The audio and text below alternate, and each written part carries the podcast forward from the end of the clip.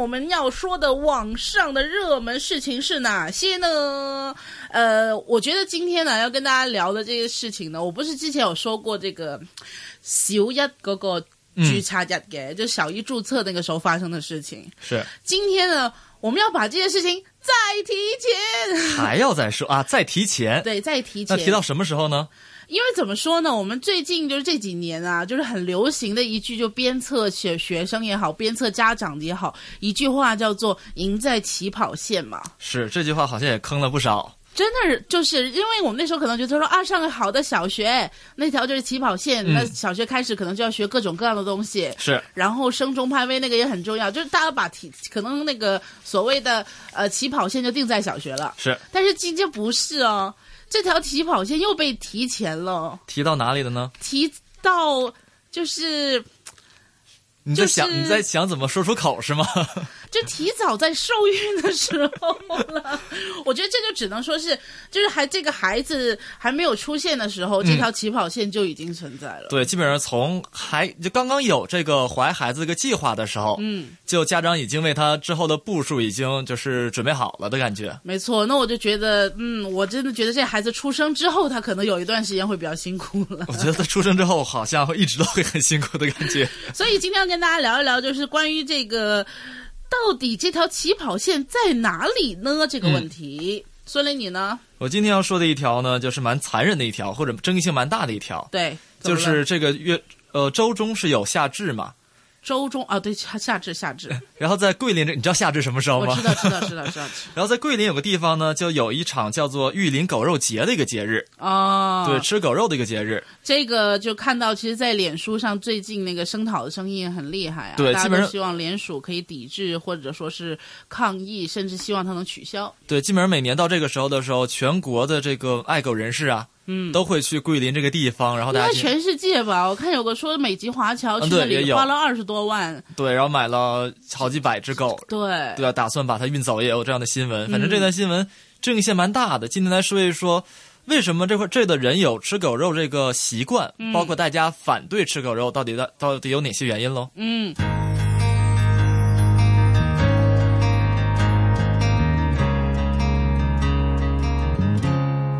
走不喜欢也得欣赏。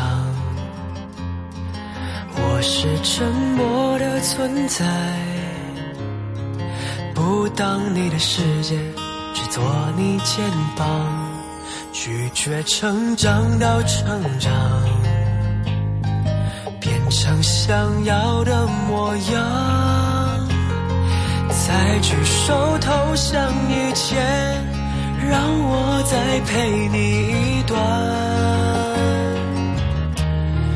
陪你把沿路感想活出了答案陪你把独自孤单变成了勇敢一次次失去又重来我没离开陪伴是最长情的告白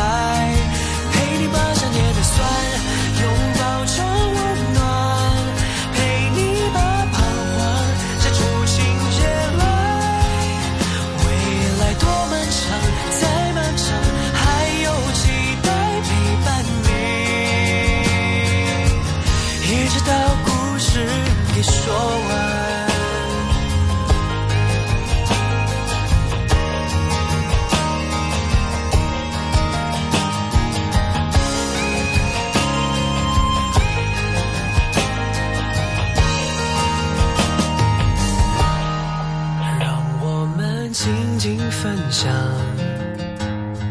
此刻难得的坦白，只是无声的交谈，都感觉幸福，感觉不孤单。陪你把沿路感想，握住了答案，陪你把独自孤单变成。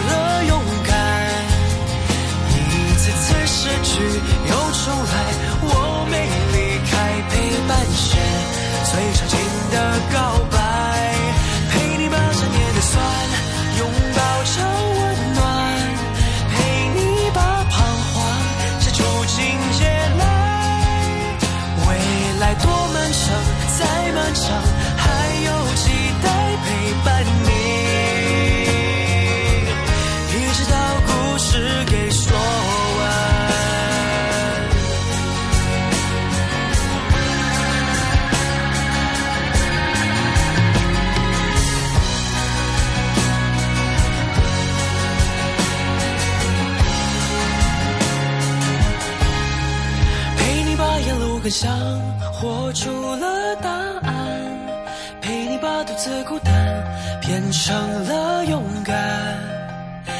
一次次失去又重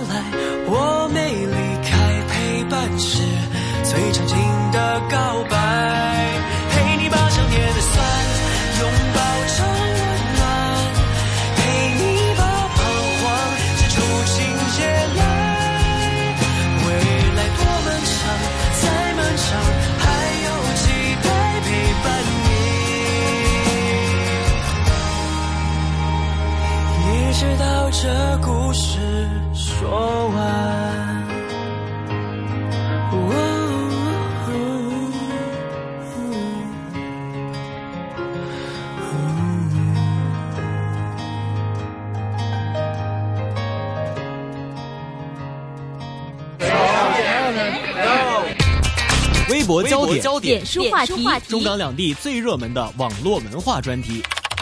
网开多面，主持言情、孙雷。AM 六二一，DAB 三十一，逢星期六下午五点上网我们我们最积极。我这边先开始呢，要跟大家刚才就说到说这个赢在起跑线的起跑线到底在哪里呢？是我们曾经可能觉得是幼稚园、小学、中学，好像就已经很过分了。但是现在有人告诉你，原来赢在起跑线那条起跑线，在他受孕那一刻已经形成了。就不仅仅是胎教了都。没错，那为什么会有这样的情况呢？就是呢，有一些呃，就是接受一个有一些妈妈接受一个电视实况节目的访问，嗯，就说到呢，有一位孕妇的妈妈呢，她就有一句说呢，要赢在射精前，赢在子宫里啊，因为呢，他希望他的小孩是一月出生。为什么是一月出生呢？呃，这个就第一点就是有一些呢，妈妈会觉得在同一班级里面，嗯比如我们这一班都是两千年出生的小孩子好了，嗯都是两千年出生的孩子，他就会觉得十二月的小孩，他就是这个年纪这一年里面最小的，嗯，那一月就是最大的。大家都是两千年的孩子，但是一月的他的学习能力和吸收能力就应该会比十二月的好，OK，好，这样吧。其实内地也有相关说法，是吗？因为内地并不是以一月和十二月划线，它是它是以九月划线，九月一号，九月一号，那因为九月一号开学嘛。那就他就尽量让小孩是九月份出生的，其实没有太这种说法，我指这个划线指的是这个根据学年的这种感觉。你可能像九月份出生的，相对来说就，呃，大一点如果。九月份出生，他圣诞就很忙。好，不要帮人家算这个东西。所以，呃，就因为这样的一个看法，嗯就是一个父母自己的一个看法，于是呢，就希望呢，就是很多的孕妈妈她们彼此之间呢交流的时候，都会希望小孩是一月份出生的。嗯，于是他们就刚才所说的“赢在子宫里”的那个意思，就是他们是连怀孕的那个周期会帮小孩算好，如何能够让他一月份出生，然后入学等等的这样安排。我听说以前说是，比如说有怀小孩的计划，嗯他会提前很久戒烟戒酒啦，嗯生活规律啦这种的，嗯但实际上没太听说过这个为了小孩什么时候出生还进行计算的这种事情。对，没错。但是这个话题呢，在香港引起的讨论两点了，其中一点就是关于，那你说这条起跑线到底在哪里呢？在他父母喽，就是啊，有些人就觉得说，那可能现在我们都说会有拼爹的文化嘛，嗯。那可能在你父亲的那个时，你父亲怀孕的那个时候就已经是，然后就不断往上推前，就可以。找到一瓶一一找到一本族谱来说这个事情了，所以呃，可能这件事情是让大家觉得非常的没有方向感的一件事情，嗯。就是你说起跑线到底在哪里？不过呢，它衍生出另外一件事情，我觉得蛮有趣的一个讨论，就是呢，讨论说到底一月份出生的小孩真的会比十二月出生的小孩厉害一点吗？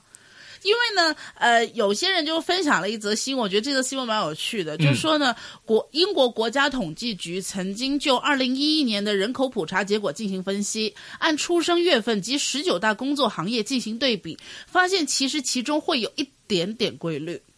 有哪一点规律啊？一月份出生的小孩，嗯比较多的人去做了医生和地产经济。哇，这个太适合香港了。我是这个会加剧这个。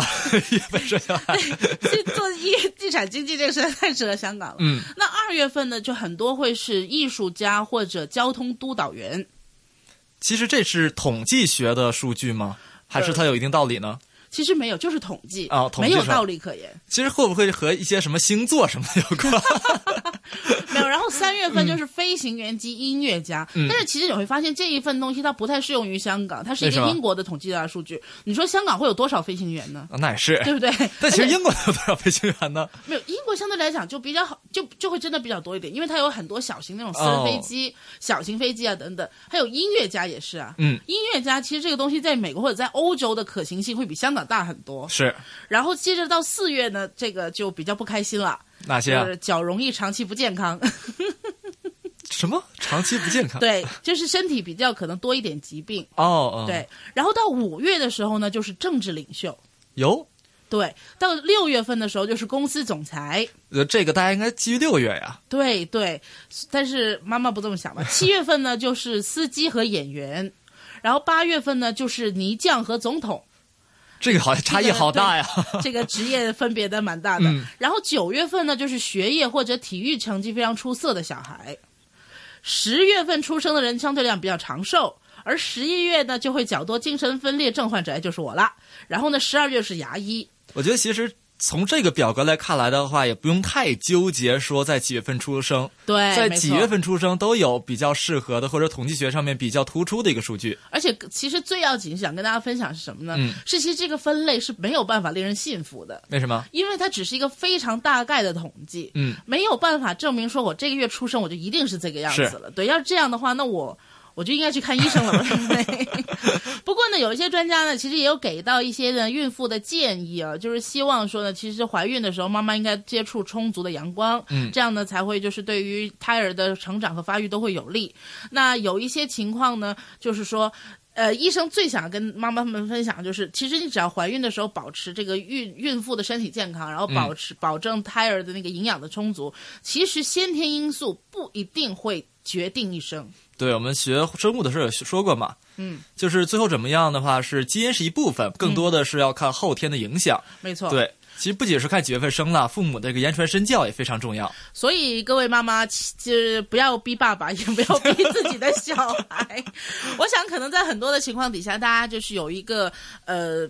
好很好的家庭教育，然后让他接受很好的这个去校园的教育、嗯等等各方面，建立一个正确的、端正的人生观和价值观，这个才是对他一生都受用的事情。翻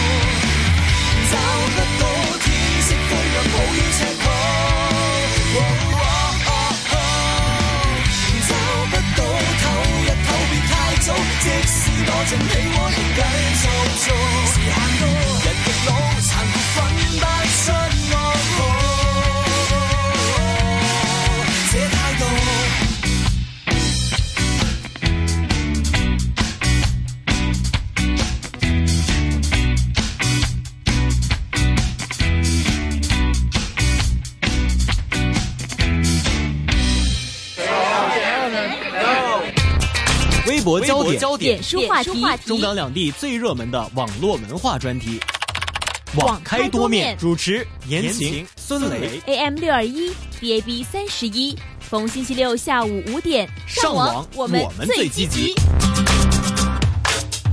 好，接下来到孙雷这边了。今天说这个话题呢，就争议性蛮大的，以至于在社交网站上面都有很多的讨论的这方面的事情。嗯，但是在香港这件事情呢，就非常的绝对，因为呢，在香港吃狗肉是犯法的。是在香港呢，虐待就是各种的动物呢，也会相要负上一定的刑责，所以大家要密切留意了。嗯，这事情呢就发生在内地了。嗯，就是广西桂林玉林的一单这个狗肉节。你桂林说这个锅我们不背，Sorry，玉林的同胞，这个呃，玉林每年在这个夏至的时候呢，都有叫做一个荔枝狗肉节的一个习俗。和荔枝有什么关系呢？那个季节出荔枝嘛，哦，对，然后荔枝和狗肉一起哎，吃嘛所以。现在也是荔枝的出荔枝很多的季节。对啊对啊是啊 我家让我爸爸买荔枝，我好久没吃荔枝。就还有一种说法是什么呢？说是这个呃，狗肉性温，荔枝也性温，两个以温补温，所以说大家不容易那么上火。其实就是中医的一些说法嘛。性温，我认识一个朋友，他也性温，他叫温婷婷。性温有什么讲？好，然后呢然？后所以说每年到这个时候呢，这个呃，其实狗肉一直在吃，只不过在这这一段时间呢，成为一个比较热的呃社会话题，并且一个商业性的节日这方面的。在内地没有这个法律说吃狗肉呃，没有这方面的法律规定。所以所以各位要留意了，香港是犯法的。对，所以说不同地方的法律也不太一样。所以说到夏天夏至这一天呢，基本上全国的爱狗人士呢都会聚集到玉林这个地方来，然后希望通过自己的呼吁呢，然后先是取消这个节日，嗯，所谓的节日啦。第二呢，能希望更多的这个呃吃狗肉的人嗯，摒弃这个习惯，然后也是让更多的呃宠物狗啦或者狗类啦能呃得以幸免这方面的。其实很多的时候，我一听到这样的消息的时候，我就会想说，可能只是民间的呼吁，嗯，是不足够的，真的要就是能够影响到政府对这件事情的看法。其实相当于立法了，像香港一样。对，没错。对，其实现在这个呃，所谓吃狗肉的这些人呢，他们有一定的说法了，嗯，就是说为什么为自己辩护，为什么他们吃狗肉？嗯，就我觉得这方面也是需要大家了解一下，至少知道他们怎么想的，你才能更多的去说服他、说服他。嗯对，第一点呢，他们觉得说这个呃，首首首先啦，吃狗肉进补，嗯，这个只因他们觉得对身体更好一点。其实这个进补的观点呢，我一直就是有听到一些声音的时候，我都在想，它狗肉所补的那个东西，你吃其他也会补啊。是啊，我觉得你百子贵，就是你去中医药房看一下百子贵那么多贵东西抓起来，那个药绝对是不需要去残害生命就可以得到的补、补的效果，所以这个是不成立的。嗯然后第二点呢，他们觉得自己吃狗肉是民俗习惯，因为是在周礼当中就有记载相关于吃狗肉的记载，所以他们觉得说这是老祖宗传下来的，一直在这么吃的话，你也不必要说这个呃现在突然说不让这个问题。怎么说？我觉得应该大家想一想，就是从古至今有多少的传统和习惯，其实会在逐渐逐渐进步当中嗯变得不同。是，你想想看，我们要你真的要是往往传统习惯上说，以前黑人和白人不会出现在同一部车里，啊，那也是，对不对？嗯以前女生不可以参加马拉松，嗯不可以参加任何体育竞赛项目，嗯然后女生没有投票权。其实我觉得人类就是发展进步史当中，就是逼迫我们，但这个逼迫是好的，嗯必须要不断不断进化成更文明的事情。我们以前在街上跑还不用穿衣服呢。你叫玉林的人都过去，我办。所以，就我觉得这是一个不断进步的过程。你可以说以前我们真的在做这件事情，但是以前做的事情就一定是对的吗？以前做的事情就一定要这辈子都一直在做吗？我以前也试过不穿衣服就出去跑，但我现在不会了嘛。你试过吗？我我小的时候两岁多，我爸超级不爱给我穿衣服的。为什么？因为给你穿衣服麻烦吗？对，而且他就说呢，我是一个就是非常不喜欢就是被衣服束缚着的女女生。是你自己不愿意穿的。对，所以他就说，有的时候就是我还记得那个时候，可能在老家的时候，那个房子是平房的时候啊，他说呢，他经常呢可以呃下班的时候回来看到一个没有穿衣服的小孩跑过来。你知道，虽然小孩长得一样，就是因为很小的小孩都一样的嘛，比如、嗯比如说就头的圆呐、满身都是肉啊，然后这样子。他说他不看就知道那穿衣服的，不没有穿衣服的就是我的。所以以前能做的事情，现在不一定可以做，好吧？大家要留意。还有他们还说呢，说这个其实吃狗肉和不吃狗肉呢，更多的是一个习俗问题。他们举个例子，叫做说这个呃美国人吃牛排，但是印度人呢把牛奉为神圣嘛，神明。所以说，其实这个你有能耐，你让美国人别吃牛肉啊，你别管我来吃狗肉啊。他们更多这方面的，没有啦，这个事情呢，哎，真的累死了。今天要和你这个辩论这个部分，其实我觉得这样说，其实现在整个世界的那个潮流当中，第一件事情就是希望大家可以减少肉食，嗯，就是吃肉这个事情没有什么好骄傲的。嗯，反倒是如果你要是可以成为一个吃素的人、素食文化者，大家会觉得那是一件值得骄傲的事情。因为呢，第一件事情大家都说呢，很多的温室气体，养牛这个行业、畜牧业其实会为这个全球暖化造成一定的影响。嗯。另外还有一件事情就是呢，真的就是呃，中国古你刚才说传统嘛，嗯，这个传统就是官贼云跑去，君子远庖厨。那个分别为什么会有这样的事情？就是其实我们都知道，肉真的是来自一些生命提供给我们的，嗯，无论说那个是养殖来的还是怎么来的。所以呢，很多的时候我们都尽量会说到的，就是希望大家能够多茹素。是然后减少对肉类的这个吸取，因为毕竟就是一定要有一些生命提供给你们。对所以从来没有人觉得吃肉是一件很自豪的事情。哇，我自豪我吃肉这样子。就我们办公室最吃肉吃最多那个于七伟，他都不好意思在人面前这样说。所以。呃这个事情，我觉得有些地方可能说有些呃牛排啊、这个猪排啊、鸡肉啊什么的，这些事情已经成为了一个就是可能大家日常生活中一直有的习惯大家可以尽量去减少，但是不至于再增加了吧？就现在吃的东西还不够你吃的吗？其实所谓吃狗肉呢，它有一定的还安全隐患。嗯，对因，为在中国呢，这个狗肉养殖其实是蛮怎么说呢，蛮少量的，嗯，就基本上甚至于不足以支撑这整个的市场需求。你要有很啊，你说有很多的这个狗肉呢，它并不是来源不明，嗯并不是所谓养殖通过养殖畜牧业的那种方式进行养殖出来的，嗯，而有相当一部分呢是通过所谓的捕杀、毒杀，或者说是一些甚至一些偷取、盗窃的方式，嗯。在街上经常会出现一些新闻，就是说，哎，这个狗突然间自己狗没了。后来发现自己的狗在哪哪哪出现了，实际上是被一些可能这个拐卖狗狗贩子的人给捕走的这方面的，但会出现一个什么问题呢？就是检验检疫的一个风险的问题。嗯。就是说他并没有走正常的检验检疫安全那个步骤去走，嗯。有的一些呢可能是一些氰化物毒杀的，像毒镖给毒死的，就出现过这种情况。在零三年的时候呢，就出现过说一个人毒死了八十多只狗，哇要去卖，结果呢发生的是。吃的人呢，因为氰化物毒品不能去这个降解，不能去没有掉嘛，它会残留在这个高温并没有办法消除那个对对对对，然后就使吃的人也同样中毒，这方面的案例就有。其实说真的，就是我们在那个电脑上看到那些呃采访的一些嗯图片啊，一看那个狗就肯定不是养殖的，是谁会养贵宾狗啊？是养殖贵宾狗来提供狗肉，很多一看到你就知道应该是走失的宠物走失的那种情况等等。然后我就想说，其实你把人家狗弄来，第一件事情，人家主人会伤心。嗯，第二件，这个这个我们的展馆在意。第二件事情就是这个来路不明的东西，你就真的这么舍得放进嘴里吗？对，所以就是今天呢，和大家讨论到这件事情，其实这一个星期很多动保界的同同呃同胞们，大家同事们都非常关心这个问题。对，都在玉林，甚至没错，所以呢，而且大家就是很这个大型的拯救狗的行动啊，就每年都有。希望大家今年呢也要真的密切留意，继续关注这个事情。是希望呢能够呢就是珍爱生命，远离狗肉啊。最后提醒一下，这件事在香港是违法的。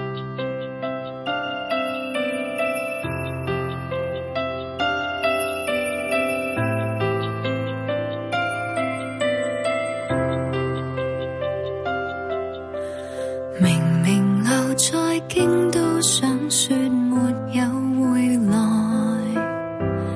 明明承诺牵得手了，决不放开。明明无惧火花璀璨，烧光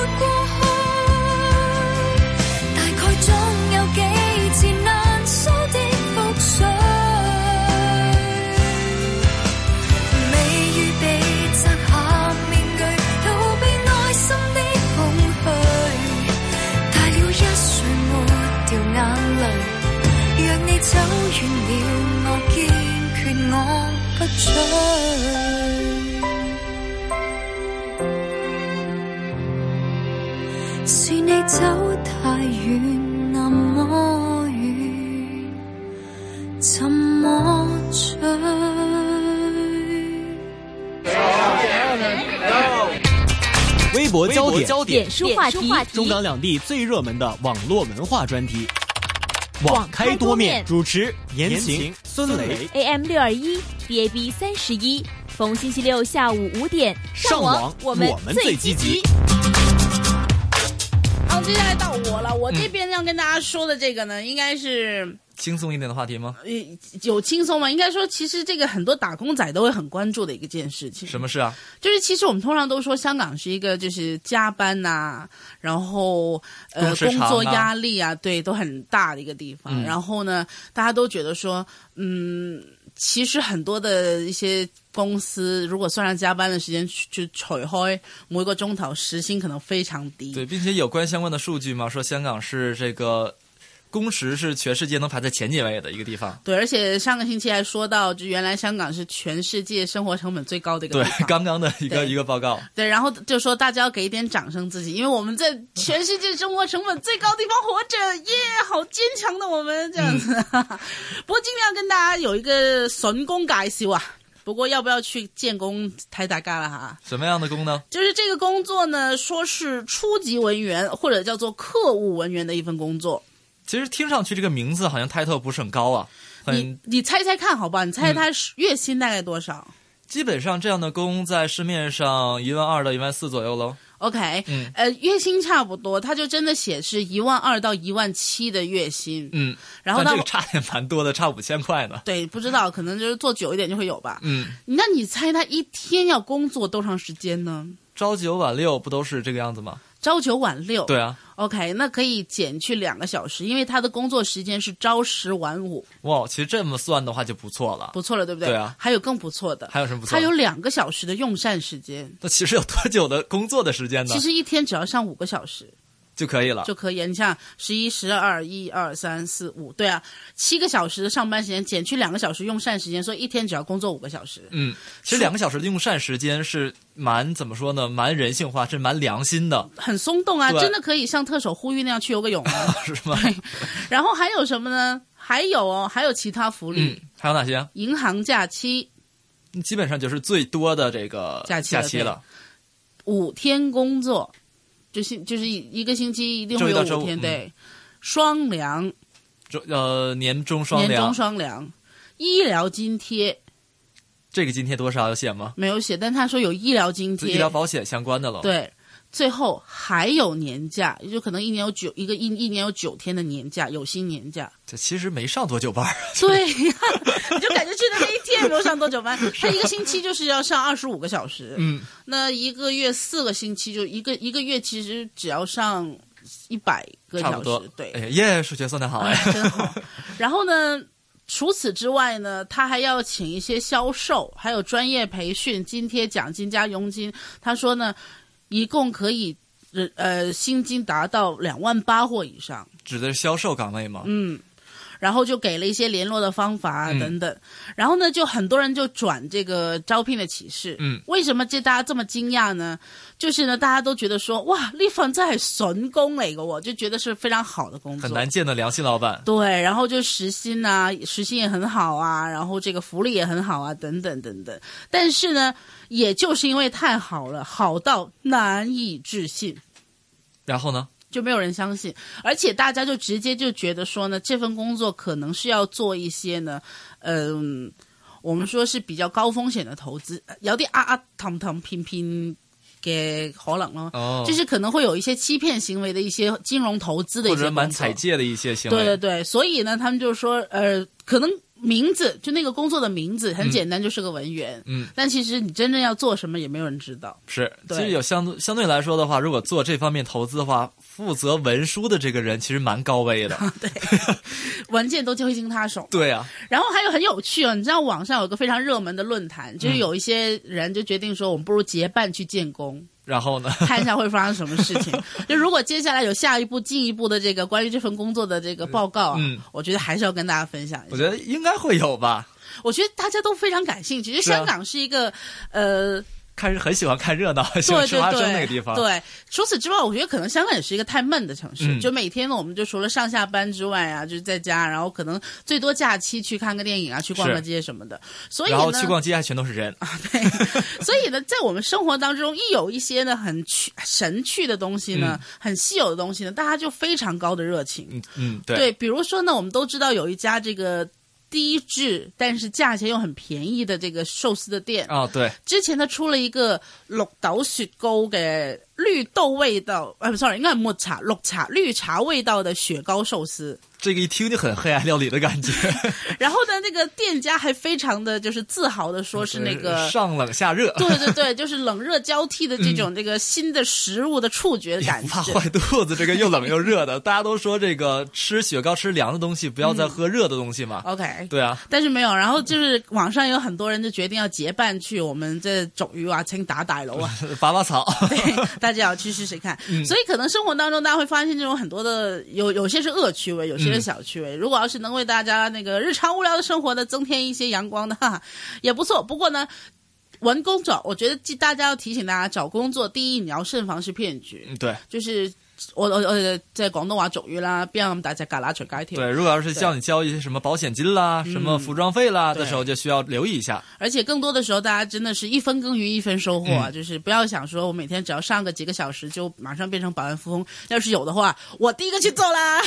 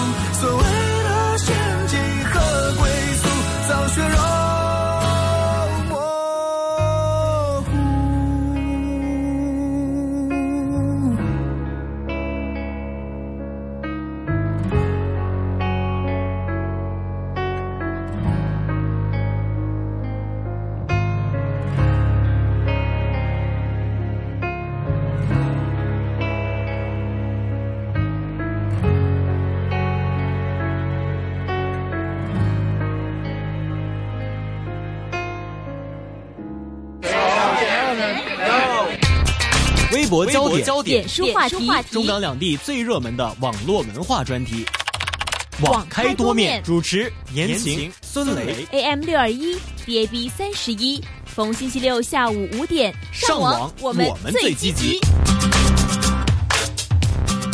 到孙雷最后一个话题了，嗯，最后一个话题呢，是一个怎么说呢？笑中带泪，泪中到笑带笑的一个话题。这么复杂？对，因为这个呢是这么说吧，这个我们时常谈早恋或者是学呃校园恋爱这个问题嘛。言情，你觉得你最能接受的年纪最小的这个早恋能到什么程度呢？小中医，中医、对，我不行，我觉得小六那个都太 小学就已经接受不了了，是吗？因？为我那个时候去小学做实习老师，嗯。然后因为和就是我是实习，所以没有什么太大的架子，嗯。就跟那些同学都玩的非常好，打成一片。对我有教小学五年级和小学六年级，嗯，他们就有一些女生会跟我说悄悄话，哪些内容呢？就是他们可能会跟我说，哎，你觉得我们班那个哪个哪个那个男生好不好啊？啊那你会怎么给建议呢？我我会很不是，他们突然这样问，我就知道他在想什么。大哥，我有什么大大的，好不好？我可能我就跟他们说啊，我觉得他就是除了不交功课之外，他都是很多的优点呢。这样，然后那个女生她就可能真的会很很信的做，他就说我们班很多女生喜欢他，嗯，然后我想，我就很想问说，包括你吧，你没问吗？不不不敢，就不要尽量不要往那方面引导嘛。我就说，嗯，我说呢，嗯，现在我还看不出来他就是特别出色。哦如果他以后交齐功课，上课又认真回答问题的话，我觉得他一定是个非常好的男生。我觉得我这样回答其实特别欺骗小孩子的感觉，你知道吗？因为我也觉得男生长得好帅哎。呦，那今天说这个呢，就是一个，我觉得你可能就接受不了了。怎么了？八到九岁，那是小学二三，差不多三四年级的呀三四年级，对啊，他们怎么了？在深圳呢，是一个校园门口，一对儿穿着校服的八到九岁的一个小男生跟小女生吧，嗯，在校门口分手，闹分手，哇，被人拍了下来，然后 我的评语是哇，好恶心啊！在网络上传的非常沸沸扬扬。这个呃八九岁的小女生，并且能看出来呢，从他们言语当中呢，是男生甩的女生。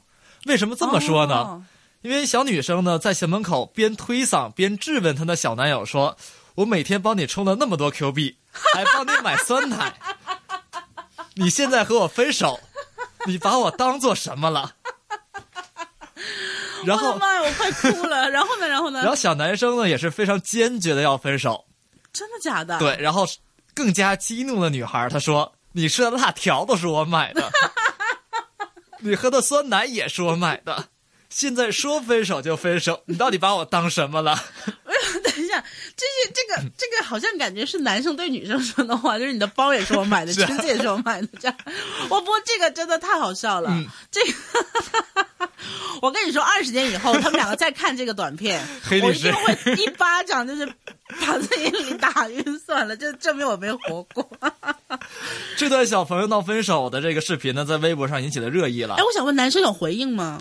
你指的回应指的是就是就是对白的对话语上回应这段视频视频。男生的回应呢，其实就根本听不太清了，就喃喃自语那种感觉，边走爱答不理的感觉啊，这个男生很有前途，为什么因为我们前一段时间我在其他节目还有讨论过，就是说嗯女生最讨厌男生做的几个事情，而且是男生坚持要做的事情。什么事啊？第一名就是吵架的时候不说话，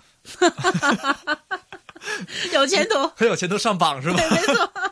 然后所以说，就更多女生是一个哭诉的一个状态，所以说在视频里面更多听到的是女生的一些反应。OK，对，然后就网友在说了，就是说这个小姑娘，你还年轻，你要明白，爱情不是你想买想买就能买。爱情买卖。哎，没有，我觉得其实最要命的是什么呢？什么呀？这个两个明显就电视儿童看那种就是偶像剧看太多了，嗯，这样的对白太难得。一分钱你能写五十段是吗？对，你给我五毛钱，我能写十段送你这样。哎，不过你知道，就我要跟你分享一个，就是前几天我听我。就是我当老师的同学分享的，什么事啊？因为就快要放暑假了嘛，大家考完试比较轻松回来，嗯，然后你就会发现有一些男生情，愫，这个对对对对对，因滋为生的时期，很多时候他们现在在做一些事后活动，嗯。就是考试时候可能同事后活动，呃，事后活动，事后活动，就是呢，很多的把全校同学都叫回来，然后可能在学校玩儿，嗯，就比如说看话剧啊，这个打水仗，就任何一些比较轻松、真的轻松的环节。这就不是学习了。对，然后他们座位啊什么的都是自己自己随便坐的。嗯，然后呢，就是这个时候就非常风险，风险性很高了。然后我我们老师就说，其实很多的事情都会在那一刻得到一些印证。嗯，比如说呢，呃，他怀疑就是这个男生和女生就是在一起很久了这样的话，但是因为小学二呃不是中学二年级，嗯，然后他也就没说什么，因为其实现在很多的对于早恋我们说的态度呢是，你不可能禁止，是因为这个小孩子懂了这个事情，你而且你越禁止他越好奇，对，有的时候觉得更同舟共济了。没错，但是。你不要去往那边引导他，就是不要闲着没事跟他聊这个。是他自己如果有一个怎么样的发挥，或者和你有怎么样的这个倾诉，就按他自己的那个想法来。嗯，然后呢，他就说，他就听到呢，在大家一起玩的时候混乱的时候呢，那个男生从他的裤子的口袋里，校服裤子的口袋里。呃，做了一个手势出来，呃，没有把手放在那个校服的口袋里，吓一跳。然后呢，然后对那个女生说，在在那个他说，哎，嗯你刚才有个东西放我我忘在我这里了。然后女生很好奇问他说什什么呀？然后那女那个男生就从那个口袋里面，对口袋里面抽出来，就是那个韩语的那个新的那个首饰，这套的好深呐、然后说。你你把你的心放在我这里。然后他是，然后我我我那个同学他看到这一幕，他就很想把那个桌子拿起来就扔过去，但是他发现女生笑得非常甜，然后说是啊这些手段你好讨厌哦这样的。然后哇，我那个同学就马上就是在脸书打说，是我老了吗？说现在零零后就是作业太少了，放学太早了没。错。然后他那个时候内心满满的，因为我同学还是单身嘛，嗯内心满满的怨单身狗也是狗啊，是吧？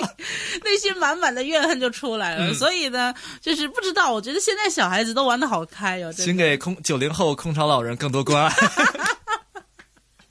好吧，没没问题。然后还有吗？网络上还有说什么其他的事情？就没想到这一单呢，不仅说是大家这些单身狗们都很玩的很开了，对评论很开了，包括把一些这个公安官方微博的小编们都挑起来了，为什么？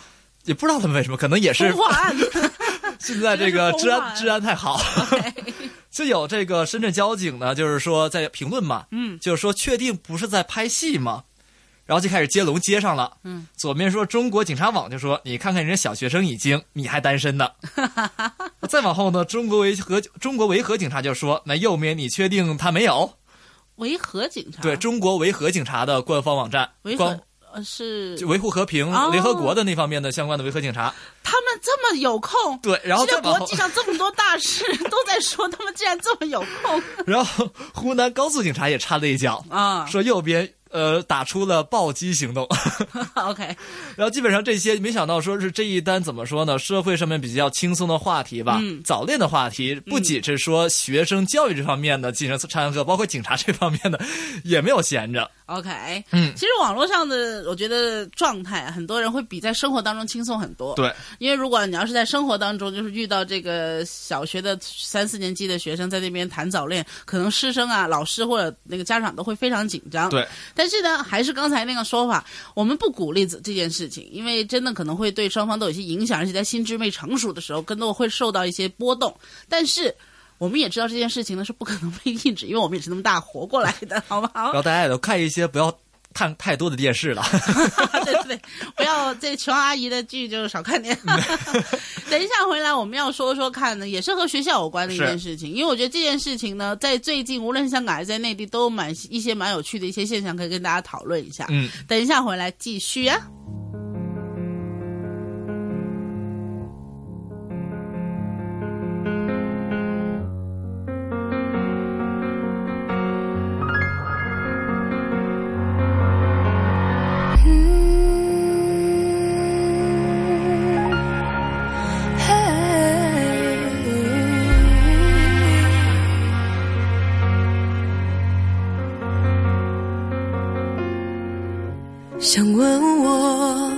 角色是天使，你回我；而天使的角色是陪你做朋友。等我就站在你身后，最寂寞的场所。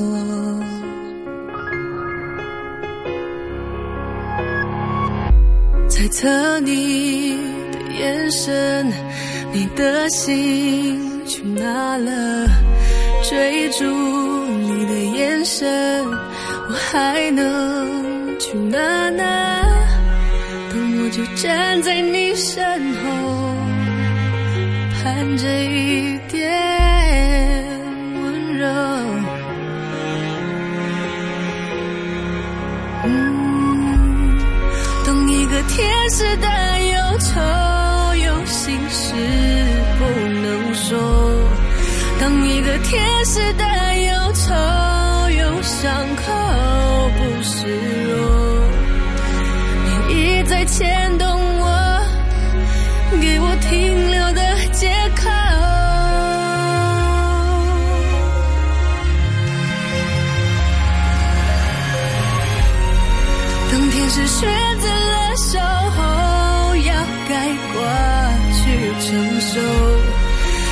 当天使选择了守候，却期待被识破。我不得不沉默，baby，我不得不沉默，开口就会泪流，泪流，然后。make it right? Can I keep you on my mind? Can I have some more time? Can I just make it right? Can I keep you on my mind? Can 我在你身后像在这宇宙 yeah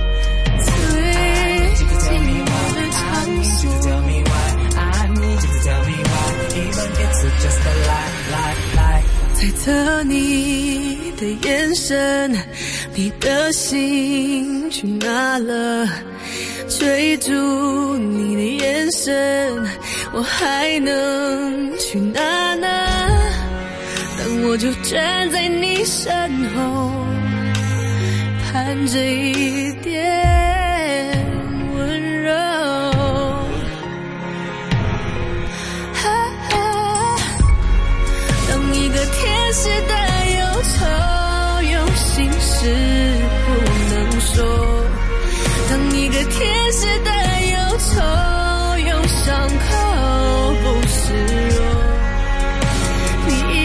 一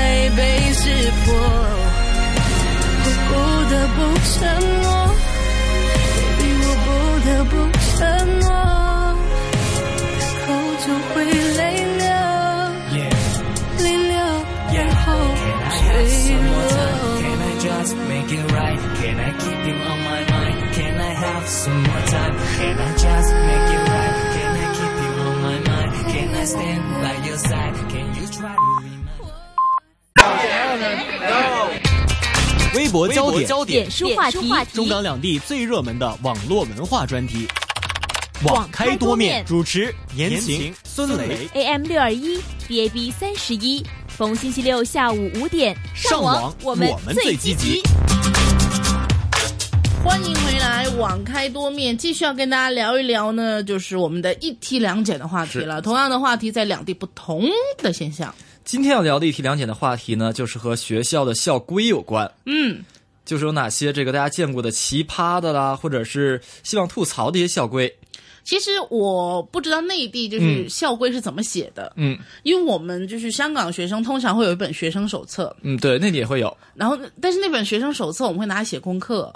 我们怎么叫写功课就是因为那本学生手册，它第一面是学生的个人资料，啊？然后从第一面开始之后就是呃 schedule schedule book，嗯然后每一天就学校有什么布置作业啊，什么都会在上面写。嗯，小学呢是家长看完要签名，然后老师第二天回来会收来检查签名的。啊，其实这不仅是这个一些校规在里面，嗯，然后作业也是在用这个交，然后和家长和老师的反馈也是通过这一个本子来来做的，是吗？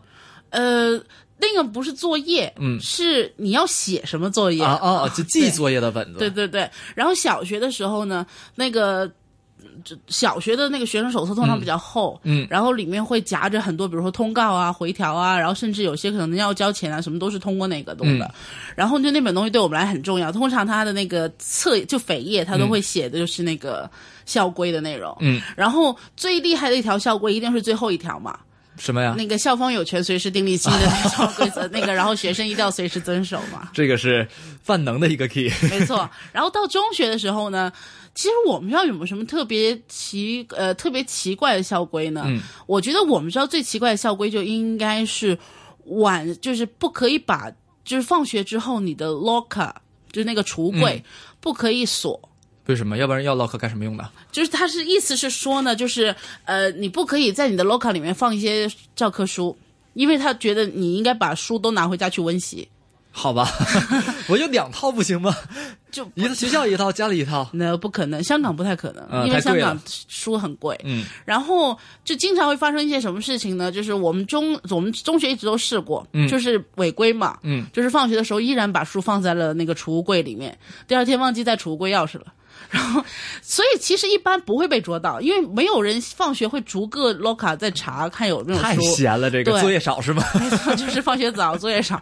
但是如果你第二天你忘记带 locker 钥匙了，你就不攻自破了。对，我也试过这件事情，你被罚过吗？有不是被罚吧？就是被说，对，然后因为那个时候处于反叛期，嗯，我对老师态度特别不好。然后呢我说我就是没带回家，我就我也没带钥匙回来，怎么办？我成绩好，你管我呀？那没有，那没有这么这么嚣张，这么嚣张就是就是这样说。因为我我那个时候说真的，就是也没有觉得有什么特别不对的地方。嗯，然后老师其实罪很小，就是你要说要罚，要什么记个缺点呐、记个过啊，什么都不至于，嗯错很少，就只是因为你上课没有带书嘛。嗯，那和旁边的一起 share 看一下就好了。是，但是就是可能因为我这个态度吧，然后那个时候也因为处于反叛期，就不断犯错误。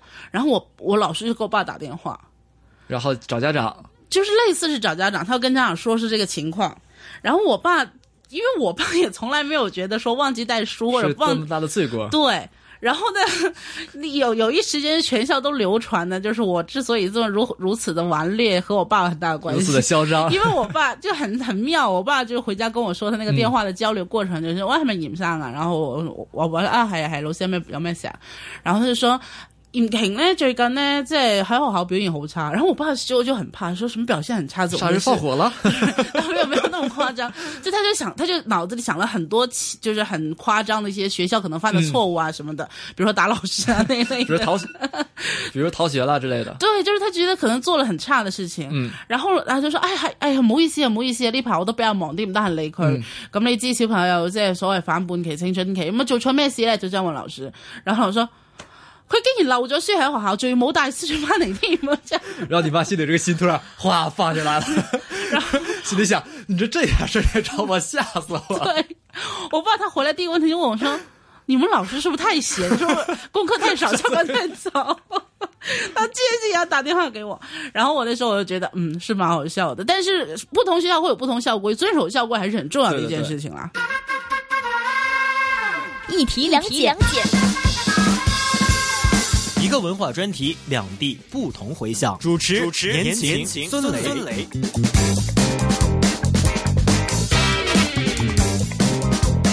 于是呢，今天我们就想帮大家找一找看呢，到底还有哪些大家可能觉得真的是蛮奇妙的一些效果，想跟大家分享一下。是孙雷先说吧。其实，在内地来讲呢，这个我觉得没带书都不算那么大的罪过，当然老师会念了。啊、但是大家最严防死守的呢，就是早恋问题。哎，我们刚才在说这个问题，但这个东西真的防不了。但其实，在这个所谓校规里面呢，很少是直接把早恋这两个字写在里面的。嗯，因为难道真正的什么算早恋呢？难道恋上的才算早恋吗？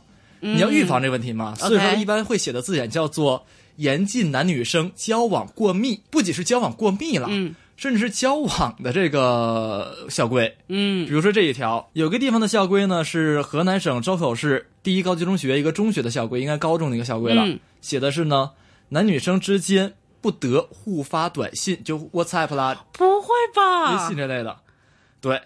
然后大家觉得说这个怎么查呢？是查手机吗？校规这种东西，规矩的这种东西，就像你没带书似的。啊，你要是这个写就写了，能不能执行还是另外一回事。对，嗯，但是呢，这一单里面不仅说是这个不得互发短信了，还有其他的，未经班主任允许，男女生不准相互陪同看病，男女生不得互相发短信。OK，就是看病一定得找个女的陪你去，男的不行这样。对，所以说就这类的喽，就是。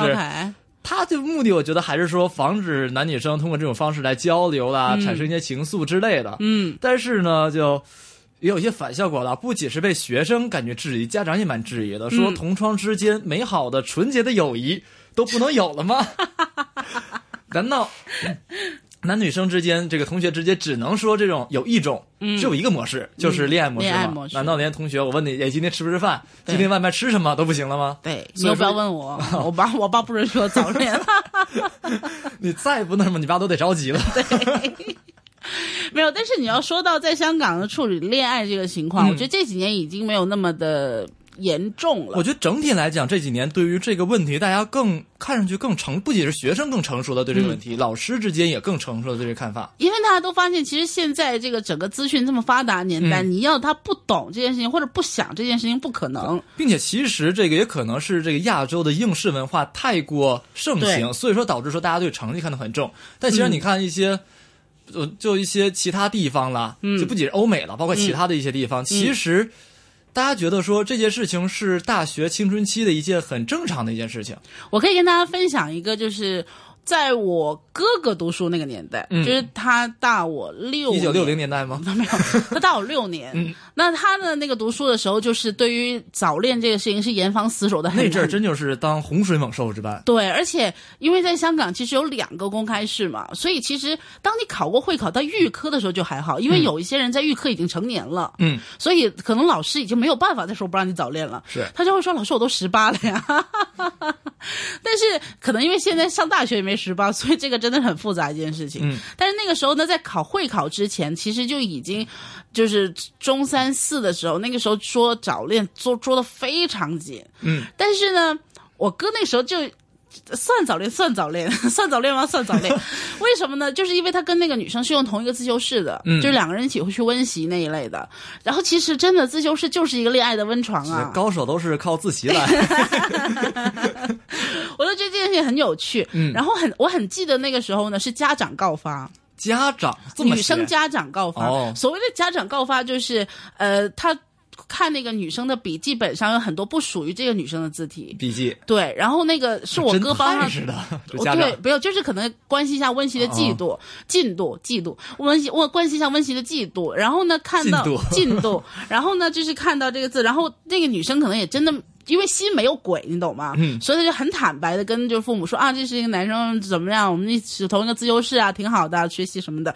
他们两个学习都真的很好。嗯，然后我不知道家长抽什么筋，他可能那时候就非常敏感，因为就快考那个公开试，就把这件事情告诉给学校，然后学校也要处理嘛。其实这种事情反而知道人越多，越容易变成风风火火的。对，其实这件事情真的就导致他们两个真的确定在一起的关系，因为之前没有确定在一起，你这这？很多这种情况都是说，其实两个人有相关的情愫，哦但没有实质性的进一步的进展。因为他们两个也知道要考公开试，不要弄这种就是有的没的。对，反而家长这种过度的反应会导致说，既然大家都这么认为，都这么说了，那 倒不如说这个 衣服做还不休。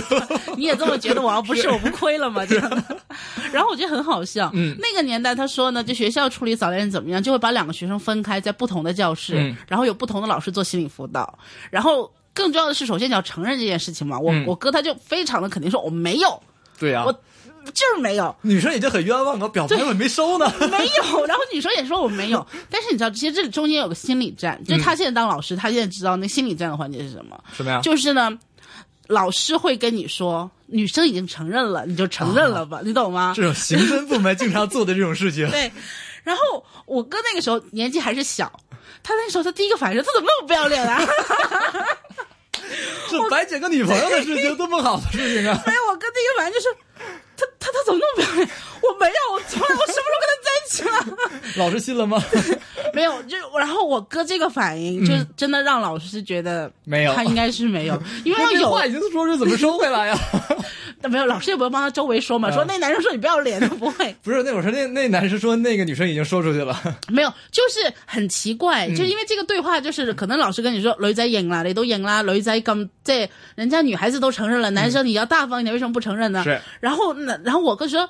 他承认了，然後呃老师说对啊，他承认了。”然后我跟下一句的对白冲口而出，就是他要不要脸啊？我佢知唔知醜㗎佢？然後 然后我那个我老师听到这句話愣一下，對他愣，他马上就笑了。嗯然后我哥才发现自己原来失言，就失言了。他就說不是，他说我没有跟他在一起，他怎么会承认呢？他不可能会承认。这样 这件事情是從我成长当中那个阴影，你知道吗？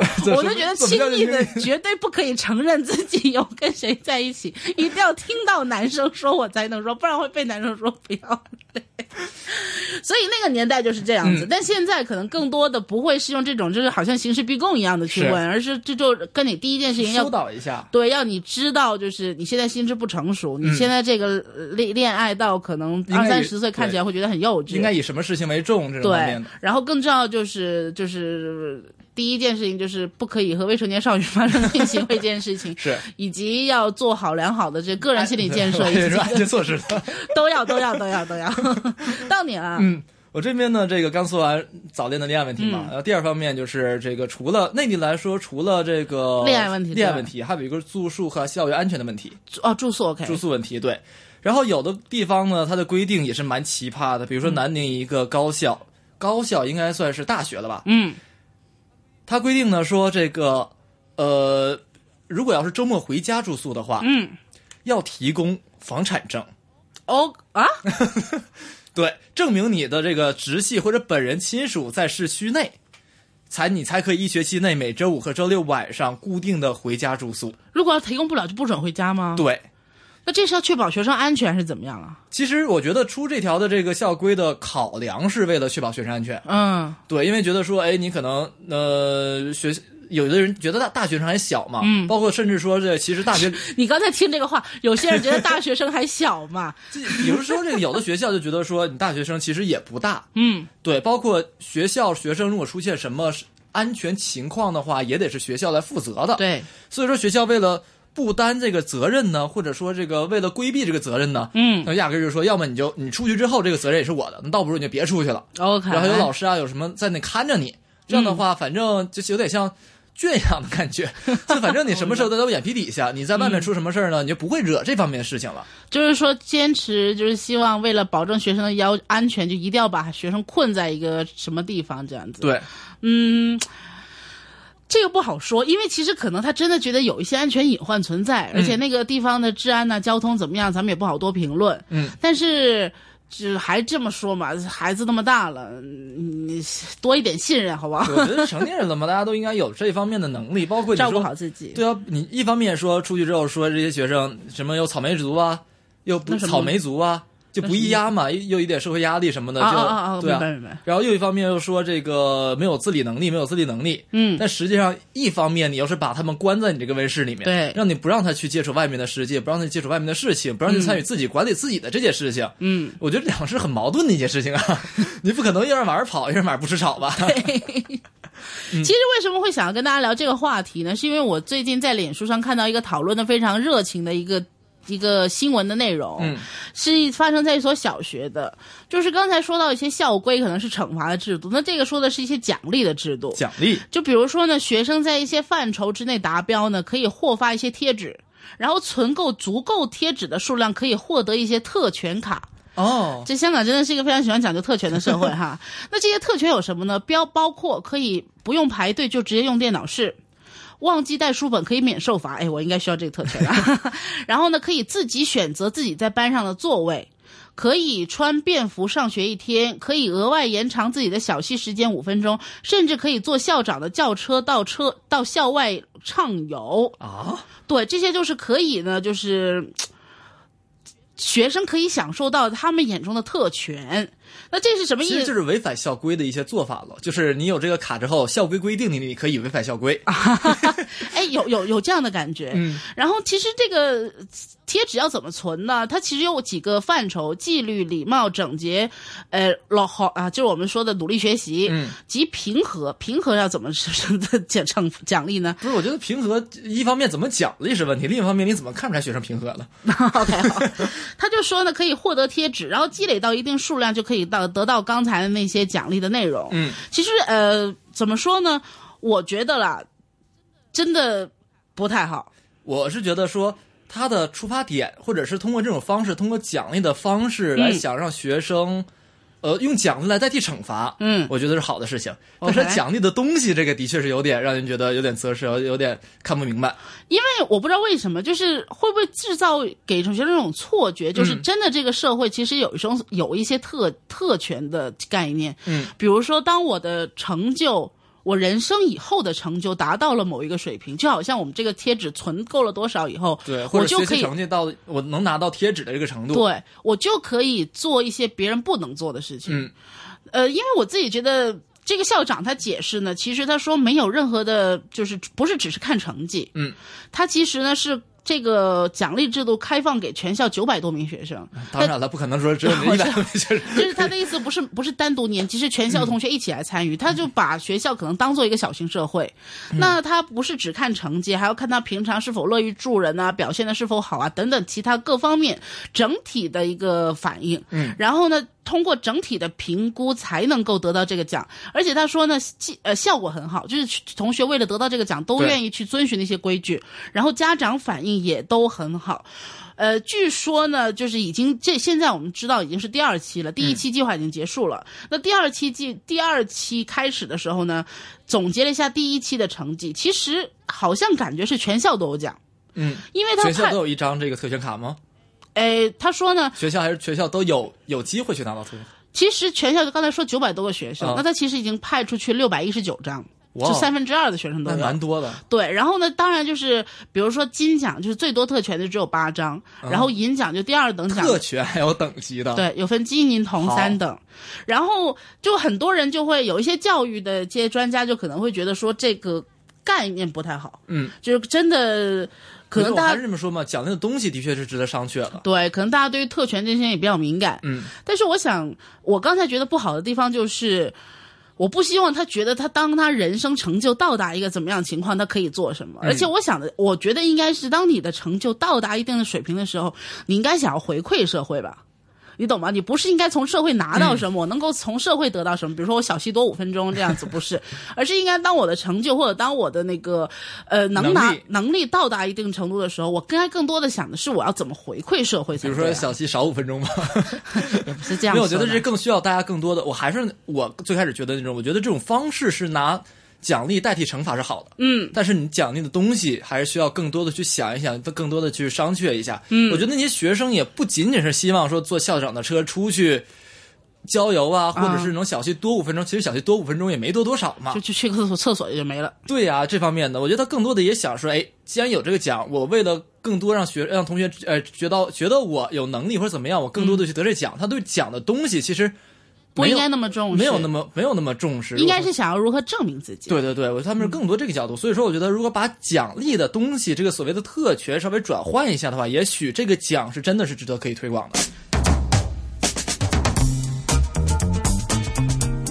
那些你错过的各地好声音、好音乐，音乐串流，主持言情孙雷。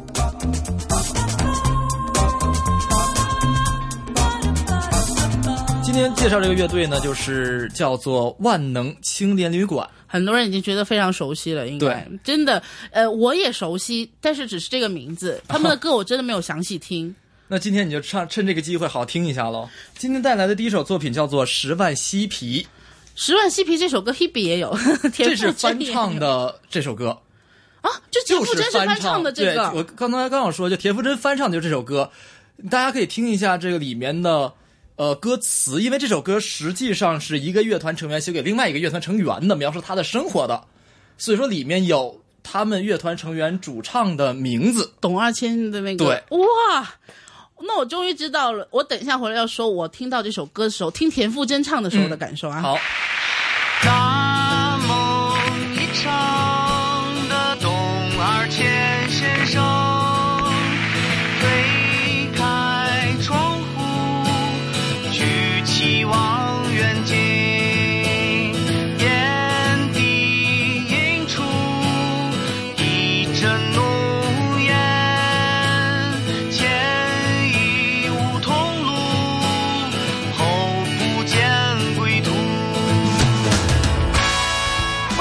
跟大家说这首歌在我心目当中的故事呢？因为我听 Hebe 田馥甄翻唱这首歌的时候，我就想说：天哪，这歌词是谁写的？怎么写的这么好？所以说现在终于找到这个罪魁祸首，有点认 有点认祖归宗的感觉，有点相相识恨晚的感觉。不知道万能青年旅馆会不会带给你这样的感受呢？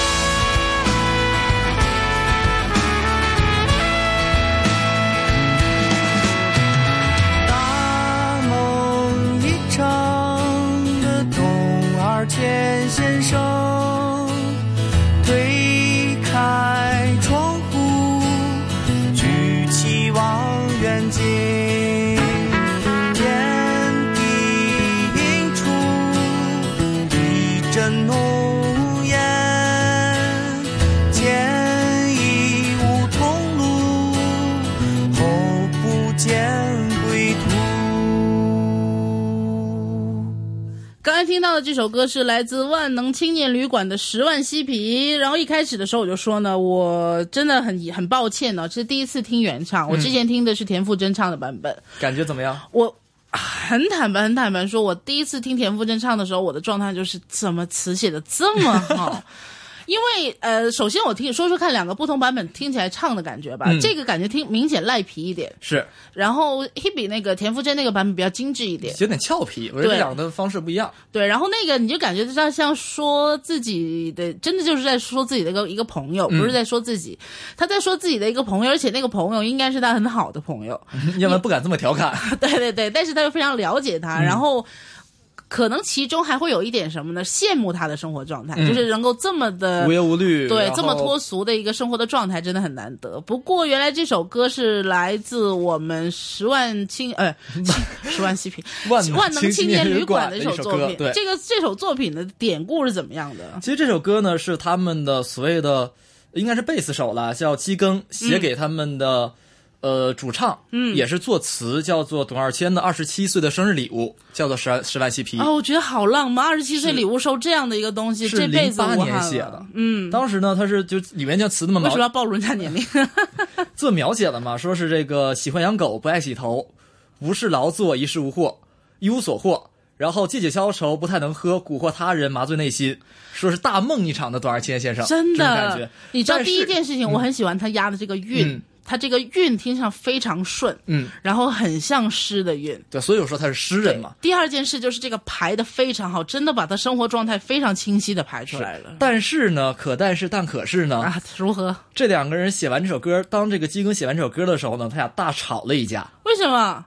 董二千完全无法接受这样的歌词，甚至扬言说要解散乐队。这么夸张？他首先觉得把自己的名字写在歌里面是件很奇怪的事情，嗯，其次呢，他说这人怎么能把我写的这么倒霉呢？这么衰，这么差呢？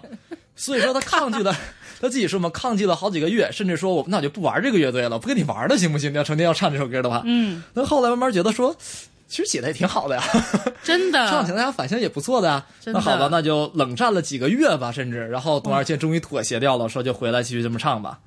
对啊，其实听完找问题，他也自己也说，我也没法改这词，我也没这个能力去改这个歌词。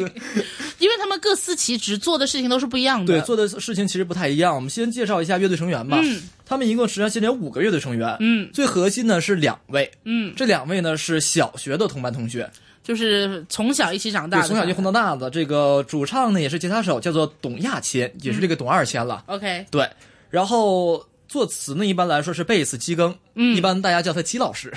OK，对，然后小号呢叫史力，鼓嗯呢是叫小庚。萨克斯呢叫做李增辉，反正是一个五人的乐团，所以说你他们可能也是因为有萨克斯啊，有小号这种管乐，嗯所以说他们的作品里面管乐用的甚至要比弦乐用的还要出彩。我说真的，我听到这几个人的名字，嗯我觉得他们好适合组一个乐团、为什么？就是觉得这几个人这应该是一个乐团的人。呃，刚才听到呢，因为他们各司其职，每个人都有不同的一些角色，于是呢，就是无论主唱多讨厌这个歌词，也只能照唱。他改不了啊。对，但是说真的，我觉得刚才说嘛，我听 Hebe 唱的时候，我就觉得他说的这个一定是他非常好的朋友。嗯刚才也说他们两个真的是从小一起玩到大就。小学同学啊，基本上就是，你想就是，甚至说啊，这个董二千有段时间，嗯因为自己的可能是爱犬爱狗，嗯爱狗被这个出车祸了嘛，被撞死之后有一些的抑郁的情况，嗯包括当时金庚是上大学呢，甚至大学教书呢。嗯，然后他会定期的一学期让董二先搬他们去住一段时间，然后两个人相互调节一下自己的心情这方面的、据说他们两个虽然是从小到大朋友，但是人生路出线。生背景非常不一样。人生路线相当相当，基本上完全不一样。你嗯完，如果单纯从这两个人的出生背景的话，你完全想不到这两个人为什么会走到一起玩到一起去。OK，为什么这么说呢？这个大家可以说说先说写词，这个叫做基庚基老师，嗯，这个大家听他词就能感觉出来是一个诗人，诗人，是骨子里面的诗人。对，他不仅说是这个玩音乐玩的厉害，嗯他本职工作也厉害。他之前的本职工作呢是大学的讲师，，OK。他硕呃硕士主修的呢是英美文学。哎呦，我天哪，这是我梦想中的男人了，太浪漫，太有内涵了吧！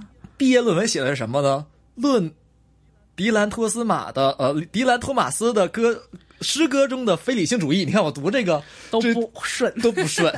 对，你想他是一个怎么说呢？温文尔雅的，或者大家觉得是大学讲师的感觉。嗯，而这个董二千先生呢，真就是和刚才那个歌词里面说的是一样，十五六岁呢就当上地痞流氓了，经常这么直接。小时候经常打架，嗯，并且呢也是这个有呃左手的袖子里面呢是有一个刀疤，很长的一个刀疤的 OK 就也是打架打出来一个刀疤，嗯。并且他其实也不太避讳，就是觉得这也是自己，所以说一采一接受采访的时候，他也会看，哎，你看这个刀疤，就是这样的一个性格。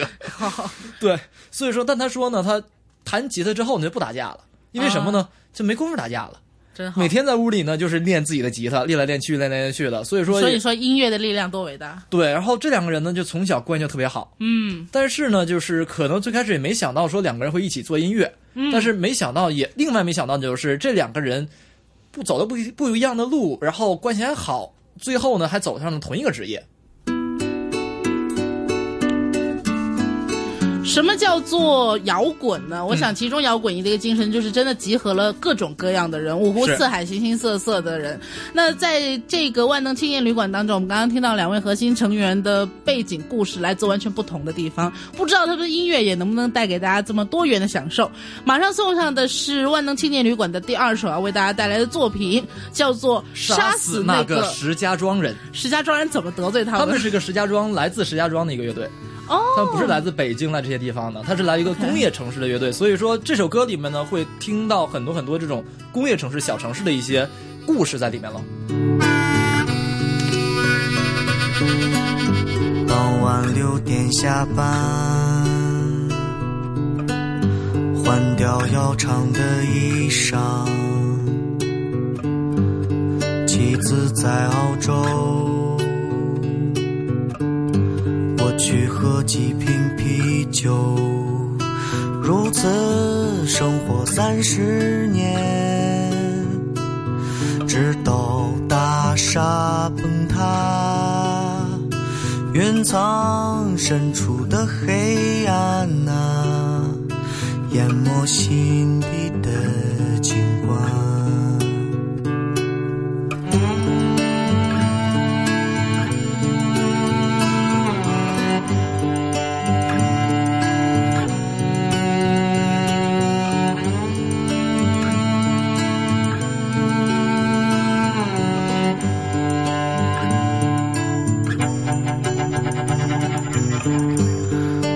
八角柜台，疯狂的人民商场，用一张假钞买一把假枪，包围他的生活，直到大厦崩塌。夜幕覆盖华北平原，忧伤浸透他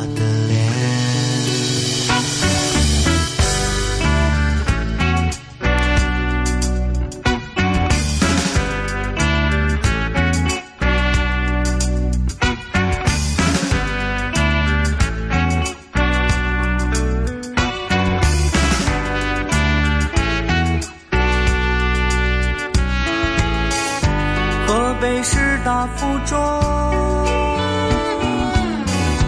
乒乓少年背向我，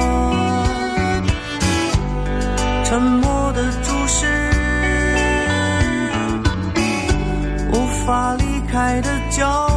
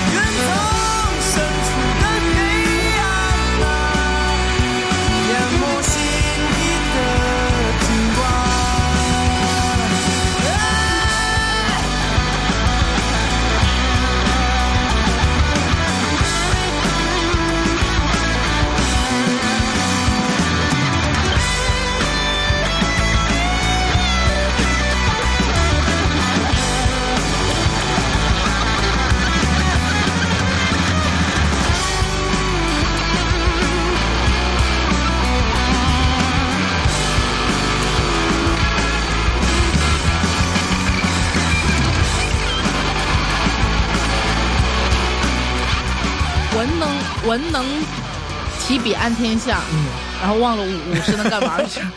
但是说真的，嗯。因为中间的小号，我说听起来很像仪仗队那种欢迎嘉宾入场的歌，是。然后片尾是非常就是密的这个古典以及吉他的交错，这个电吉他的交错，就是都处理的非常好，对，这是一个非常严谨的一个乐队，甚至这么有才华。甚至会出现什么情况呢？像我们正常听一些乐队，特别是摇滚乐队啦，嗯在音乐节上面，因为我们在节目里也经常开玩笑说，一些摇滚乐队啦，包括小众乐队，其实现场的唱功并不是我们说车祸现场嘛，对啊，并不是很好。但是呢，这个乐队是个非常非常严谨的乐队，这是出现过什么情况呢？在音乐节上，蛮大的音乐节，弹了一段，唱了两句话，嗯，那个董小倩说停，我弹错了一个音，一个音，对烦死了。然后，然后他们就就会反复的重新来弹这个样子的。然后他自己说嘛，其实这怎么说呢？这支乐队呢，从应该是从九九年就开始算了吧。如果按它前身来讲的话，九九年就开始算了，到现在来讲只出过一张 CD，一张专辑，嗯也就十来首歌吧，并且里面还有一些 intro 那种就纯是音乐的这首歌。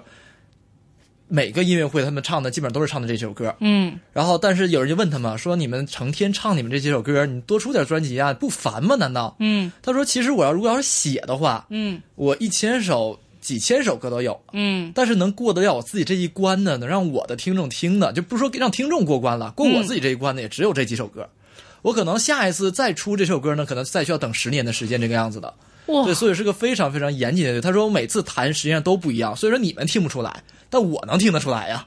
他为什么弹不一样？他觉得就是状态不，就每一次的版本都有一些的微调和调整。啊，我们说手工的东西嘛，对世界上只有一份那样子状态。对，我自己也蛮惊讶的，嗯，惊讶在竟然不是多产的人，不是非常不多产。因为你听到那个才华，你觉得他们可以应付很多，他们绝对会变成多产的人，但是没有想到他们竟然如此的克制自己，所以说他那张专辑在豆瓣上面评分是九点二分，啊，满分十分，满分十分。非常高哎，对啊你知道豆瓣人多挑剔，是啊，并且其实豆瓣上来讲，包括他其实出过一张专辑、两张相当于 EP 了。嗯他第一张 EP 是九点一，第二张 EP 呃第三张 EP 呃第二张 EP 就第三张出的这个实体的东西、嗯也是八点几分的一个高分，就基本上是他的水准一直维持在一个非常非常高、大家非常认可的一个水准。这是神一般的存在的一个乐团呢。是，所以说这个乐团像我说的嘛，我觉得从词作角度来讲的话，嗯内地的乐团里面是无出其右的第一。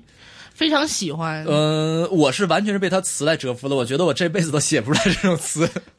想你你不难，开玩笑，但是真的非常好的作品呢、因为今天要和大家听几首，我觉得都是。无论是看歌名还是看歌词的内容本身，都非常有吸引人的地方。包括接下来这首叫做《揪心的玩笑》和《漫漫漫长的白日梦》，这是我们之前说嘛，文青文体的最重要的歌名的一点，歌名长要长。对然后完全听不懂他想干嘛。漫长的白日梦或许明白，揪心的玩笑，我这么说吧，其实这个呃万能青年旅馆到现在嗯没有写过一首一首情歌，哦，但是这首歌很多人把它当做情歌来唱，并且打动了很多很多的人。听听看，其中有一句有一段话，甚至成为了一个创业公司非常有名的创业公司的标语。哦，对，不知道大家听完这首歌以后能不能自己找出来哈？嗯这首来自万能青年旅馆的作品《揪心的玩笑》和《漫长的白日梦》要送给大家。玩笑和白日梦我们或许都有过，但是歌曲中的意境你又懂不懂呢？带一行的红，撕开夜幕和幕。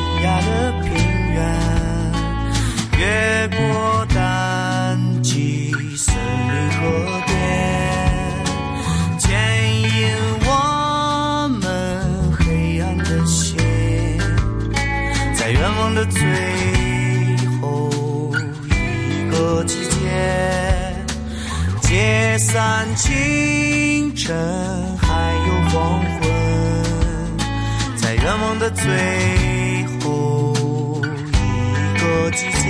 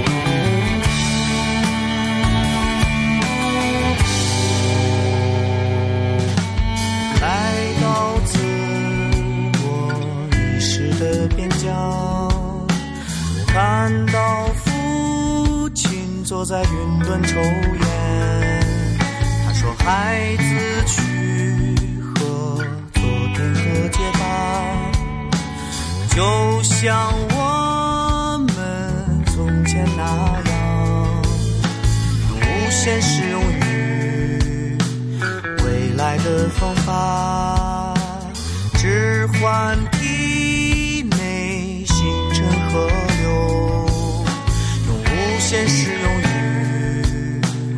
未来的方法，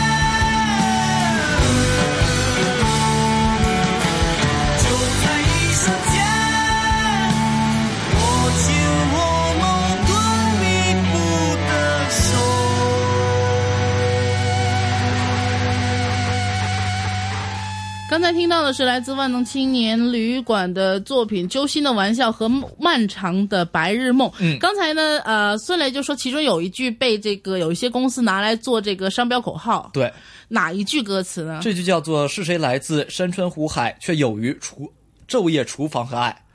再说一遍，是谁来自山川湖海，却有于昼夜厨房和爱？有余就是困于。啊、OK，、嗯它这个有用的是有加一个这个，呃，国字框的那个那个字，哦就不是我们很常用的一个字。OK，对，就刚才我就说说没有听懂。歌词是神一般的存在。你也承认是神一般的存在？真的，因为呃，我就之前我很承认说，其实他们的歌真正的很认真的听，只有第一首《十万嬉皮》，而且还是在田馥甄的作品还 不知道是谁的歌。对，但是我刚才就跟孙雷说，我听到《十万嬉皮》的感觉就是这首歌是它的无论是风格还是角度以及它的内涵，嗯，都是超脱于同场的任何一首作品。嗯，但是我那时候真的没有留意这首歌的来路，我就觉得就是可能收来的收歌、收来了这样一首歌，那也可能是一个新人正在就是进步当中，所以我完全都没有留意。但是当我发现今天原来他们是属于万能青年旅馆的，我大概能够明白为什么在脸书上很多一些推荐冷门音乐，又或者是推荐一些小众摇滚音乐的一些，甚至很知名的一些 page 的 admin 都会非常的推崇万能青年旅馆，对啊，其实不仅田馥甄是他们的歌迷啊，嗯据说这个张悬也是他们的歌迷。可以理解。对啊，说包括台湾有乐评人说呢，说是，呃，万青让我们突然醒悟，语言的抉择便决定了精神的去向。真的，而且呃，我不知道为什么我很喜欢讨论，或者我很喜欢看一些人去讨论那个填词人他们所押的韵，嗯，因为前一段时学间。中文的是吗？职业病。因为他们有一段时间就批评说呢，就是当小清新出来之后，很多的填词人很喜欢押妈押很好压呀，拉的韵，这个韵，对，就是比如说你回来了吗？嗯你知道我还记着你吗？就这样的韵，因为这个韵非常好压，是那就变得水平很嗯很就是对，就是那个意思啦。嗯，所以呢，就是当不是压这个这么简单的韵的时候，大家就觉得很耳目一新。呃对。所以刚才听了几首歌，他们的韵脚有的当然有的时候没有讲究韵脚，但他们有些韵压的很顺，很对，我觉得他们没有讲究韵脚的话，也用自己的方式把它唱的很押韵了。对，真的很顺。嗯，所以我不知道要如何去说，可能有点相见恨晚了这么说。但是我就感受到的是，这一支乐团因为人员组成、生活背景的不同，而嗯带来了这个不同的这样的交集和碰撞，没错。对，还有什么关于青年万能青年旅馆的一些特别的料要跟我们补充一下吗？说一下这个名字吧。嗯，好啊我觉，得大家应该最开始很好奇，为什么叫做一个青年旅馆呢？对，这为什么叫这个名字呢？因为便宜啊。也不是啊，不是这么简单的。说其实呢，这个所谓的这个青年旅馆这个地方呢，嗯是董二千家的一个相当于房子吧，嗯一个破房子 OK 挺破旧的房子。，OK，就所以说呢，就基本上什么人都可以过来住。就他的朋友嘛，什么人都可以过来住，你住呢也不怎么要钱，嗯。反正写歌你在这里面写，录歌也在里面录，嗯。就这边整个生活在这里面，感觉有点像一个年轻人的一个聚集的一个地方，或者他们消磨自己时间的地方。嗯。但是这个地方呢，其实并没有那么精致，嗯。就是我们可以想到一些毛坯房的，感觉或者是简装修那种感觉。嗯特别是他们第一张专辑的时候，是有很多的 MV 就是在这里录的，嗯自己拿着一个这个手持的 DV 的感觉，就在这个房间里面录。你可以看出，就是一个很普通的这种的家庭的住的一个地方，嗯这样一个状态。所以说，这个也是，我觉得也是因为他们真正的从底层或者从社会大众更多人他们这种生活状态走出来的乐队，嗯所以说他们写的东西呢也更加扎实，嗯，而不是像一些小清新的乐队那么虚无缥缈的感觉。你是在影射我上个星期推荐的什么吗？哦，没有啊，我只是说，只是夸耀他们扎实而已。他们可以更听听。我是觉得他们写的生活，他们反映的生活是所谓的中国人啦，现在中国人，嗯，绝大部分中国人过的一样的生活，而不是我们在报纸上面、在其他方面看听到的、看到的这样的感觉。送来今天万能青年旅馆的最后一首歌《乌云典当记》。嗯今天呢，我们很希望能够听到的是什么呢？希望大家能够从所谓的粗糙当中听到他们的精致，是听到他们的心思。来自万能青年旅馆的作品。今天我们的网开多面也先到这里，我们下个星期六同一时间不见不散。我们下次见，拜拜没